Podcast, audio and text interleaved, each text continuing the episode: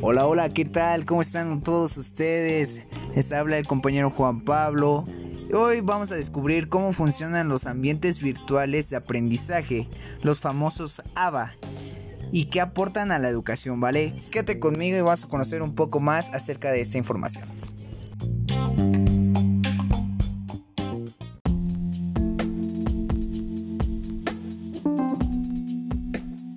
Ok, a partir de ahora vamos a conocer qué son los ABA. El ABA es un ambiente virtual de aprendizaje, es el espacio que se crea en Internet para proporcionar el intercambio de conocimientos entre instituciones educativas y estudiantes, a partir de plataformas que favorecen las interacciones entre los usuarios para realizar un proceso de aprendizaje. Aprendes tú y aprendemos todos.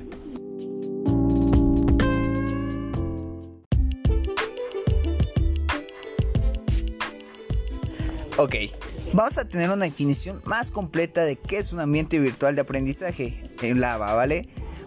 Por definición, un ambiente virtual de aprendizaje es un sistema o software que proporciona el desarrollo y distribución de diversos contenidos para cursos online y asignaturas semipresenciales para estudiantes en general.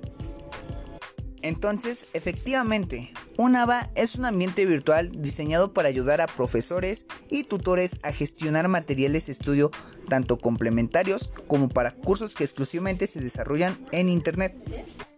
Y su objetivo principal es crear una verdadera aula en Internet, trayendo a la pantalla del alumno una nueva experiencia de aprendizaje, donde es posible realizar actividades programadas, intercambiar ideas, tener acceso a diversos materiales de las disciplinas estudiadas y acompañar su proceso en el curso. Y lo mejor de todo, desde la comodidad de su hogar.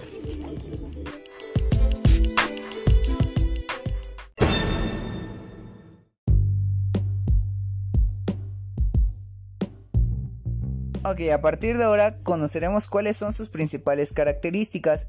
A continuación te contamos sobre las cuatro principales características de esta modalidad de estudio. La primera de ellas es la posibilidad de estudiar en cualquier lugar. Por ser un ambiente virtual, los profesores y alumnos no necesitan trasladarse a otro lugar para dar y recibir clases. Aquí el Internet es el encargado de conectar a las personas, independientemente de su ubicación geográfica. Para esto es para que adquieran conocimientos a través de un medio electrónico. Como segunda característica encontraremos la flexibilidad de horarios. En el ambiente virtual de enseñanza se puede tener acceso en cualquier momento a los contenidos de acuerdo al interés y la disponibilidad del alumno. De esta forma, él es el responsable por hacer sus horarios de estudio, lo que a pesar de exigir organización facilita enormemente el proceso de aprendizaje. La característica número 3 son las evaluaciones virtuales. Lo más común en los cursos online es la realización de pruebas de forma virtual, o sea, dentro del ambiente virtual de aprendizaje. Los profesores normalmente definen un periodo para la realización de pruebas, que puede ser de horas o días, y los alumnos responden a través del propio sistema para así obtener una calificación. En la última característica o la número 4 encontramos el espacio para el diálogo. En este espacio los alumnos pueden escribir sus dudas, críticas o sugerencias y los responsables por el curso pueden tener acceso a cada una de ellas para responderlas correctamente. Además, esto permite la comunicación entre los alumnos, lo que enriquece el aprendizaje y también ayudan a la resolución de dudas y problemas, es decir, estos foros sirven para crear un clima de aula, donde hay intercambio de conocimientos, experiencias y crecimiento. Todo esto lo realiza el alumno con el tutor, maestro, con el que esté encargado del curso.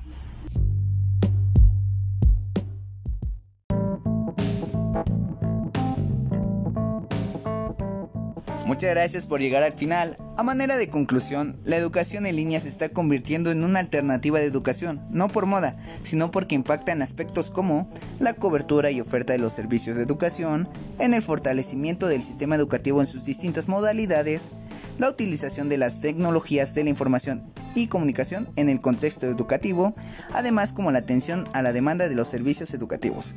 Es por eso que se volvieron muy importantes los ambientes virtuales de aprendizaje. Mi nombre es Juan Pablo y te agradezco porque te hayas tomado el tiempo en aprender un poco más.